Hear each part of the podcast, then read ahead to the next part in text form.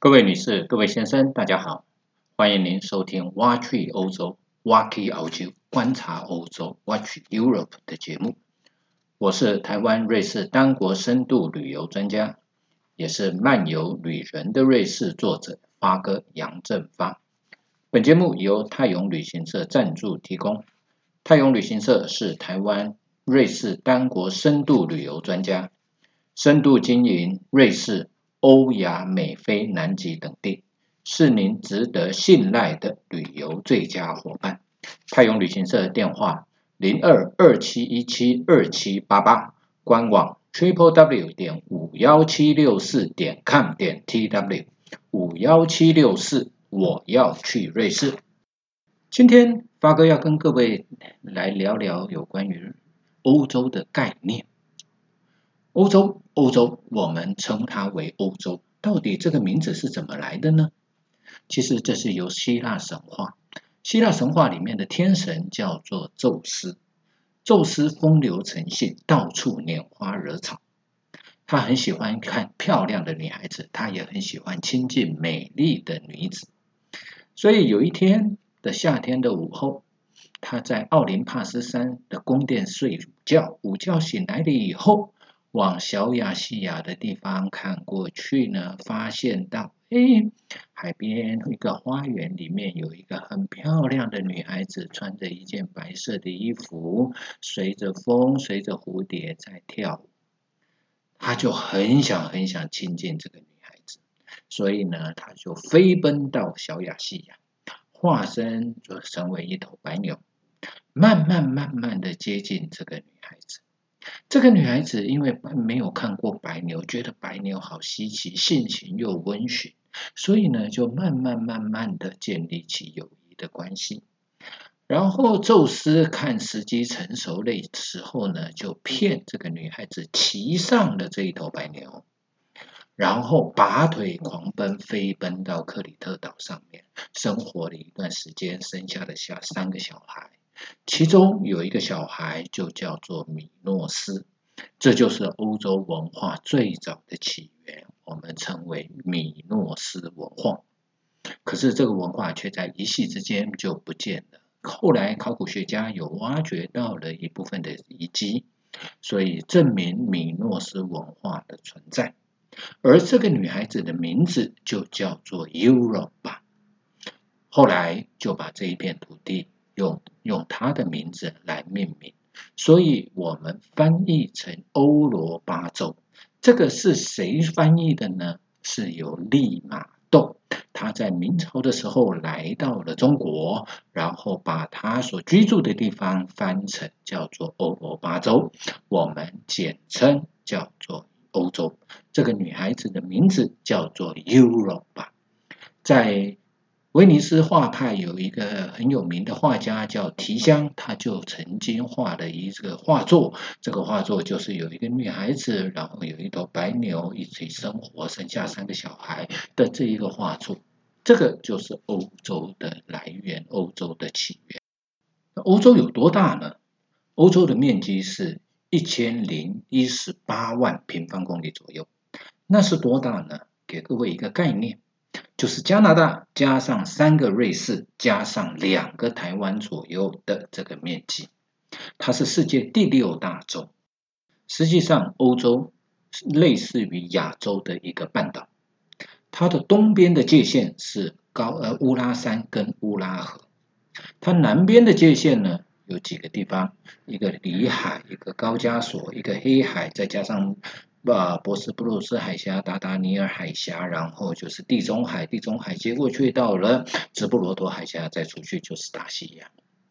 那它的北最北边是哪里呢？北最北边是叫做在挪威的北角，它的最南边是西班牙的马罗基角，它的最西边在葡萄牙叫做洛卡角，它的最东边就在乌拉山。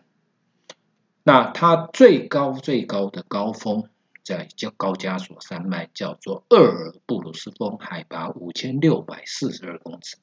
那它的西欧的最高峰，我们叫叫做白朗峰，海拔四千八百一十公尺。那它的它有几个半岛，最西边南边有最西边的半岛叫做西伊比利半岛，中间叫做意大利半岛，东边的叫做巴尔干半岛，它的北边还有一个半岛叫做斯堪的纳维亚半岛。有三个国家孤悬在大西洋上面，一个叫冰岛，一个是爱尔兰，一个是英国。那欧洲总共有多少个国家呢？据目前它的独立主权的国家总共有五十个啊，所以呢，欧洲有五十个国家。欧洲的种族语言非常非常的复杂。早期我们讲欧洲有拉丁人之外呢，还有所谓的三大民族、三大蛮族。北边的三大蛮族包括了塞尔特人啊，或者是称为凯尔特人，然后斯拉夫民族、日耳曼民。塞尔特人在凯撒的时候远征高卢。所以呢，大部分的塞尔特人目前集中在布列塔尼半岛、爱尔兰或者是苏格兰，我们都称它为是塞尔特人的后裔。日耳曼人呢，就分布在北边啊，现在的北欧，然后英国，再加上呢德国啊、呃瑞士这些啊荷兰这个一部分啊，所以这些人称为日耳曼人。那拉丁人就比较多了，我们讲了法国人、西班牙人、葡萄牙人、意大利人、希腊人这些呢，我们是这称他们为拉丁人。那至于说斯拉夫呢，就分布在东边啊，包括了俄罗斯、白俄罗斯、乌克兰、波兰、捷克啊、斯洛伐克，再加上呢南斯拉夫半南斯拉夫巴尔干半岛里面的几个国家，这些是属于斯拉夫民族。好。那在欧洲的语言方面来讲的话呢，它算是复杂的语言，大部分都是属于印欧民、印欧语系啊。那呃，最早的就是所谓的拉丁文啊，拉丁文包括了现在的西班牙文、葡萄牙文、法文啊，然后呢，再加上意大利文这些，我们都称它为拉丁文。日耳曼语系的话呢，就包括了现在的德国啊、荷兰。瑞士、还有丹麦、挪威、呃、瑞典、北欧，还有英语系，这些都是属于日耳曼语系。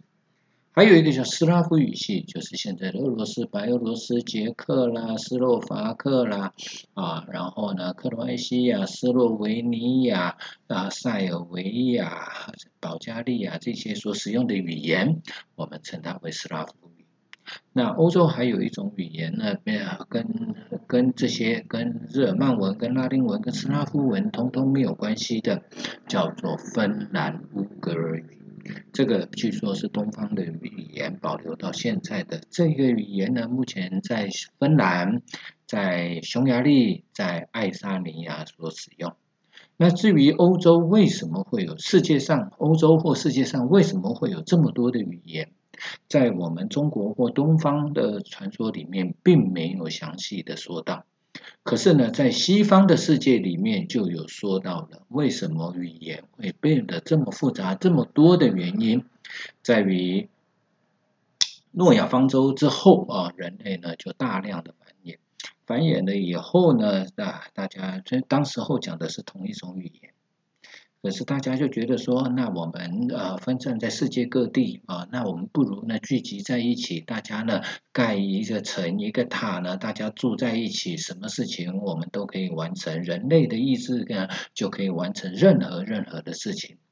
当他们正在盖塔的时候呢，有一天耶和华呢就来到人间巡视，发觉到这些人呢在做什么事情，在注意听呢，原来呢他们就要把它盖到啊，他们呢要也全部要坐在，就全部要住在一起，他们有集体的意志。如果这个集体的意志，那大家都一起来反对耶和华的话呢，那将会是一场灾难。所以这种情况之下，耶和华就趁这些人在睡觉的时候，一夜之间改变了所有人的语言。第二天早上起床了以后，却发觉到甲跟乙讲话，乙听不懂；乙跟丙讲话，丙也听不懂，彼此之间不能沟通。所以呢，他们就只好啊，放弃了盖巴别塔，然后呢，就分居到世，分散到世界各地去去居住。所以呢，这个就是目前世界上为什么会有这么多语言的神话来源。至于欧洲所使用的文字呢，是用拼音的，所以一般来讲呢，我们把它分成叫做拉丁字母跟西里尔字母。拉丁字母呢，大部分使使用在西方的社会，西欧、中西欧、中西北南欧都使用拉丁字母。另外一个字母叫做西里尔字母，是有两位教士，一个一位叫做圣西利尔，另外一位叫做圣莫多德的这两位教士，他是希腊人，接受了东正教的牧首，派到大摩拉维亚王国去呢传教的时候。按照当地的语言，斯拉夫语言啊，然后呢，参考希腊的字母所发展出来的一套字母，叫做西里尔字母。后来传到了保加利亚，保加利亚了以后呢，就传到了俄罗斯。所以呢，在东欧俄罗斯他们所使用的字母，我们称它叫做西里尔字母。欧洲的地形来讲的话呢，东欧是一个大平原。那一直呢延伸到波兰，然后呢到德国，一直到荷兰，然后进入到了法国。那在欧洲的中部跟南部呢，就比较多的山脉。在西边的话呢，隔开了伊里伊比利半岛跟欧洲大陆的，我们称为毗里牛斯山脉。在欧洲的中部的话呢，就有一个横贯意大利、瑞士。啊，法国、德国到奥地利的，我们称它为叫做阿尔卑斯山脉。然后阿尔卑斯山脉呢，在维也纳这个地方被多瑙河切割着，成分成两个部分。东边延伸过去的，我们称为克尔巴阡山脉。然后呢，一直到了罗马尼亚这附近呢，做了一个鱼钩状、一个回旋状，我们称它叫做老山山脉。再接过去的话呢，就是黑海，黑海接过去，黑海跟里海之间的，我们就称它为叫做高加索山脉。所以呢，这个这个合理的怀疑，就是合理的解释，就是呢，当年在欧亚非大陆曾经做过一次很大的撞击，撞击之后再分开，撞击所产生出来的隆起，就是连接了毗里牛斯山脉、阿尔卑斯山脉、科尔巴阡山脉到。高加索山脉，后来呢，欧亚欧亚非大陆又再度的分离，分离了以后呢，海水从直布罗陀海峡灌进去到低洼的地方，形成了欧亚非之间的一个内海，我们称它为叫做地中海。所以发哥相信，早期皮里牛斯山脉跟阿尔卑斯山脉是连接在一起的。那在科尔巴阡山脉跟老山山脉之间形成这个围绕起来的地方，形成了两个平原，以多瑙河为界。多瑙河西边的，我们称它为叫做潘诺尼亚平原；多瑙河东边的，我们称它叫做匈牙利平原。在南边的，我们称它叫做巴尔干半岛。巴尔干半岛是一个多山的地形，而且呢，它由于是呃这个。陆块撞击的地方，所以呢，在陆块撞击隆起的地方，常常形成一种一个特殊的地理景观，叫克斯特地形，也就是石灰岩地形所产生出来的，叫做呢，我们云贵高原那边呢，叫做呢地无三里平，人无三两银。可是这个这种地形呢，却会有很独特的中日石洞，或或者叫做溶洞。然后呢，有很漂亮的山脉，会形成很漂亮的山水风景。欧洲的宗教来说的话，最早期希腊时代也好，罗马时代也好，都是崇拜自然的天神，所以有太阳神、有月亮、有大地、有生产、有谷物，所以有河神、有农神这一些。公元元年，在巴勒斯坦这个地方，有一个人叫做耶稣诞生。诞生了以后呢，长大了以后，他就觉得他是犹太人，但是呢，他觉得犹太教只爱犹太人，这个他是比较狭隘，所以他认为神爱世人，就创立了另外一个宗教，叫做天主教、基督教。耶稣后来被钉上十字架，在罗马时代，这是一个政治犯的刑罚。可是呢，他的信徒跟门徒。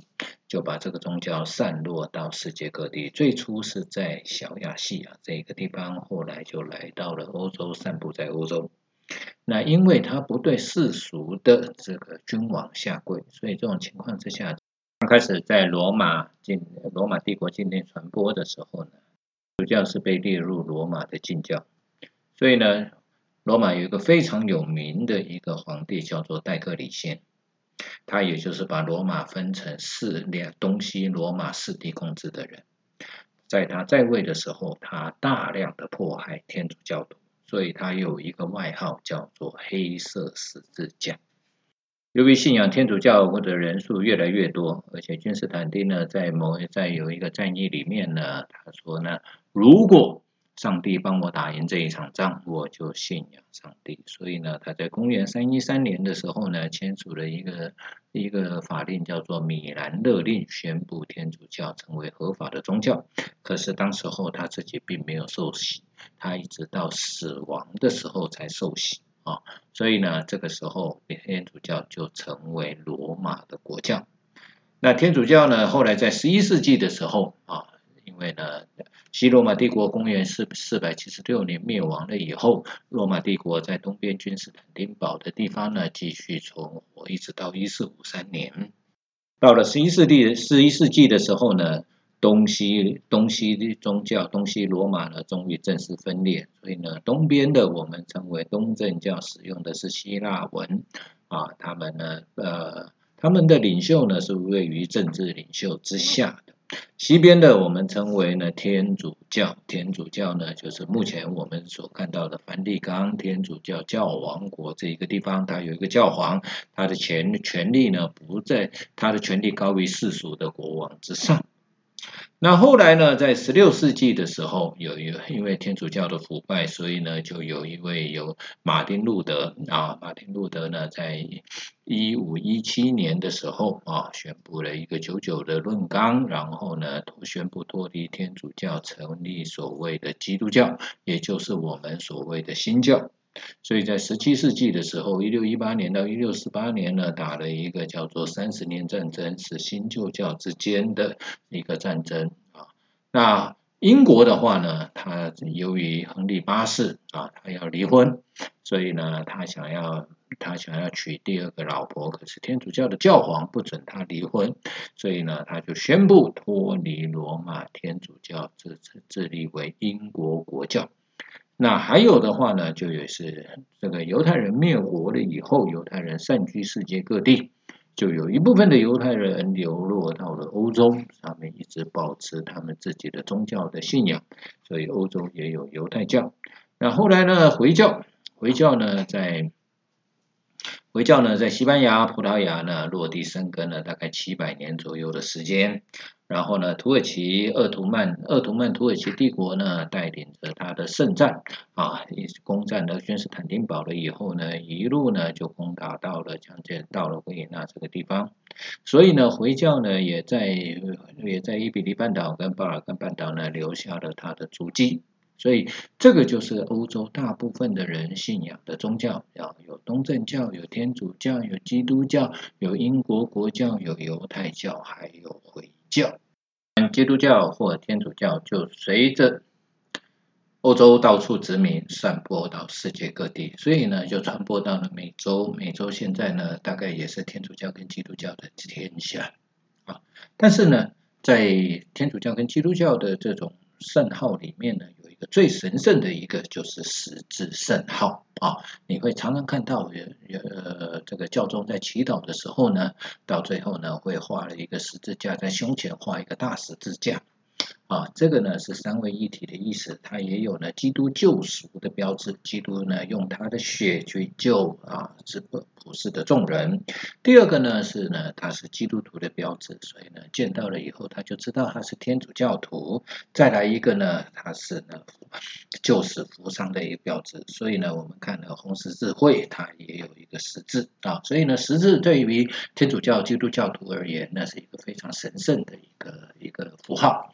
那另外有一个符号呢，在我们台湾有时候你在开车的时候会看到很多的车子后面它贴了一只鱼的标志啊，这个呢也是属于天主教的这一个标志。这个标志是什么呢？缘起对最早呢，因为基呃天主教是一个非法的宗教。那要如何呢？这个如何识别你是是不是天主教徒呢？有些人就在会在自己的门前挂一个鱼的标志。这个鱼呢，在希腊文里面叫 I C Q U S 啊。这个呢是由呃，如果转换成了天主教的话呢，就是基呃耶稣基督天主圣子救世主这五个字串联而成的呃这个字。所以呢，鱼的话呢，就代表了天主教徒。啊，这一个呢是在啊很多的墓穴里面啊，很多的地下墓穴里面呢，曾经发现过的这一个标志。所以呢，这个也有人说这个是五饼二鱼堂啊，这个耶稣呢一个显现神迹的一个地方，在加利利海这个地方的一个一个一个标志。所以呢，鱼也是天主教徒里面的一个标志，这样也是教会的一个标志了，主要是。耶稣跟撒旦在打赌的时候啊，他们呢像呃用羔羊来作为祭祀的一个代表啊，所以呢羔羊也是基督教、天主教的一个呃标志。还有一个就是鸽子，鸽子有人说是圣灵啊，这人类呢灵魂脱离死亡的时候呢，他说他圣神如鸽子的形状，所以鸽子也是天主教的一个很神圣的代表。我们到欧洲去旅游的时候呢，应该要了解一些欧洲人的习惯。譬如说，他们你每到一个商店或遇到一个人的时候，他们一般都会问说：“你今天好不好？”这个时候呢，你要回答。你如果不回答的话呢，他会觉得你是非常没有礼貌。虽然你听不懂也没有关系，点点头、微微笑就可以了。啊，那譬如说你店进到一个商店的时候，常常店员会跟你说 “hello”，这个时候你请你一定要回答他，也回答他 “hello”，或者是 “how are you”，“thank you”。啊，这种情况这个是什么呢？因为呢，他认为说他跟你打招呼，你有回他，那是一种礼貌。那常常我们因为国人到欧洲旅游的时候，常常因为听不懂。所以呢，就没有回答。没有回答的时候呢，这个时候商店的人会觉得说：“你为什么这么没有礼貌？”所以这个是他们的生活的习惯。然后呢，男人跟男人之间见面的时候，往往会采用握手的方式啊，这个是一种打礼、打招呼的一种礼节。那握手的时候呢，一般来讲腰直的，然后呢眼睛要直视对方，伸出你的右手跟他的右手呢握在一起。这是什么呢？这是中古世纪的一个情一个习惯留下来的。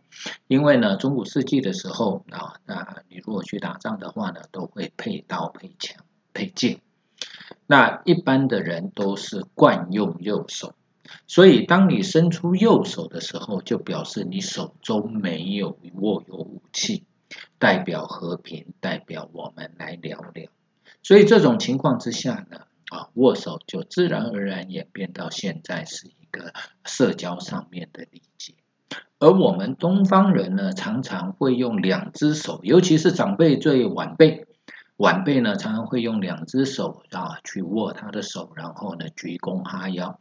这个在欧洲、在欧美的话呢是不会有的。我们一般来讲都是啊在站直腰站直腰杆，然后呢啊伸出你的右手跟他四眼相对，然后握握手寒寒暄，就这样。那男生跟女生见面的时候呢，往往会有碰脸颊的礼节。一般来讲呢，是先左呃，我以我们来讲的话，先左后右再左三次啊，你也不要碰太多，你也不要碰太少，有时候呢还要呢假装亲亲，这样嘴巴这样啊，所以呢这个是他们的礼节啊，所以这个是见面的时候打招呼也有他特殊的一个礼节在。当兵的时候呢，或者是呢在童子军的之类的呢，都常常会有举手礼。举手礼呢，这个也是从中古世纪留下来到现在呢，我们在部队里面会行举手礼啊。这个是为什么呢？因为呢，古代的这个武士都带有盔甲，尤其是脸部呢，会把会把该遮的地方全部遮起来。所以这种情况之下啊，别人呃大家见面的时候呢，分不清楚你是谁，看不到你的眼睛。所以这种情这种状况呢，我们如果去看中古世纪的盔甲呢，往往在眼睛那个地方是活动的，可以往上推开来，可以看到你的眼睛。所以呢，往往在见面的时候啊，如果没有战争，见面的时候呢，就会把用手啊，用右手呢去把那个。的眼睛遮蔽的地方给打开，然后呢，看看啊，你是谁？我我我是谁？他是谁？这样子大家见面，所以久而久之，久而久之就演变到现在，变成我们现在部队里面的举手敬礼。一个生活习惯就是呢，大家在见面的时候呢，如果说啊朋友之间或者是亲戚之间呢，突然间有人打了一个喷嚏的时候。这个时候，大家都会讲啊，在靠近你的人都会跟你说 “God bless you”，上帝保佑你。这个呢，是因为呢，古代呢，呃，六世纪的时候，欧洲曾经发生黑死病。那黑死病呢，以当时候的医学技术来讲的话呢，发生一死黑死病是没有办法救治的，只能靠自体的免疫力去克服这个病。所以呢，这种情况之下啊，唯一能够做的就是祈求上帝的保佑。那往往黑死病的第一个现象，得到黑死病的第一个现象就是打喷嚏。所以呢，当你在打喷嚏的时候，这个时候呢，你旁边的人就会跟你说：“上帝保佑你，God bless you。”这个是一种习惯。发哥今天就为各位介绍到这里。旅行不是因为有钱，而是不要老来后悔。发哥祝福每一位听众。身体健康，万事如意。谢谢收听。